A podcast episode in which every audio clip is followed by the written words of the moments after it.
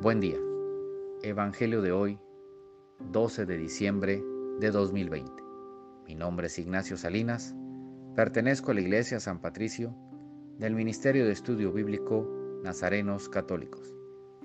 Del Santo Evangelio según San Lucas, capítulo 1, versículos del 26 al 38. En aquel tiempo, el ángel Gabriel fue enviado por Dios a una ciudad de Galilea, llamada Nazaret a una virgen desposada con un varón de la estirpe de David, llamado José. La virgen se llamaba María. Entró el ángel a donde ella estaba y le dijo, Alégrate, llena de gracia, el Señor está contigo. Al oír estas palabras, ella se preocupó mucho y se preguntaba, ¿qué querría decir semejante saludo? El ángel le dijo, No temas, María, porque has hallado gracia ante Dios vas a concebir y a dar a luz un hijo, y le pondrás por nombre Jesús. Él será grande y será llamado Hijo del Altísimo. El Señor Dios le dará el trono de David, su padre, y él reinará sobre la casa de Jacob por los siglos, y su reinado no tendrá fin. María le dijo entonces al ángel, ¿Cómo podrá ser esto, puesto que yo permanezco virgen? El ángel le contestó, el Espíritu Santo descenderá sobre ti y el poder del Altísimo te cubrirá con su sombra. Por eso, el santo que va a nacer de ti será llamado Hijo de Dios. Ahí tienes a tu parienta Isabel, que a pesar de su vejez, ha concebido un hijo y ya va en el sexto mes, la que llamaban estéril, porque no hay nada imposible para Dios.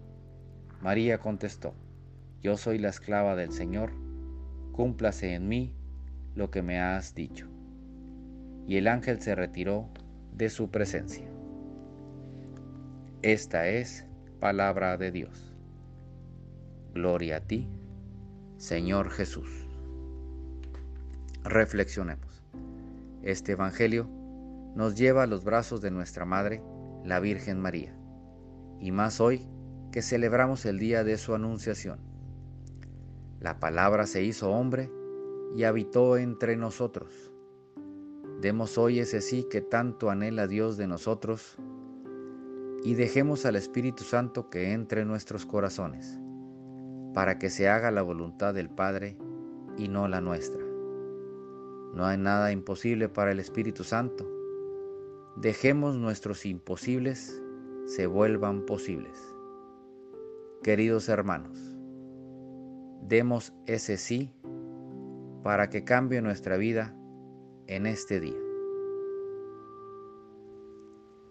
Oremos. Nada te turbe, nada te espante. Todo se pasa. Dios no se muda, la paciencia todo lo alcanza. Quien a Dios tiene, nada le falta. Solo Dios basta. Vayamos con alegría a proclamar lo que Dios nos ha enseñado. Que tengan un excelente día.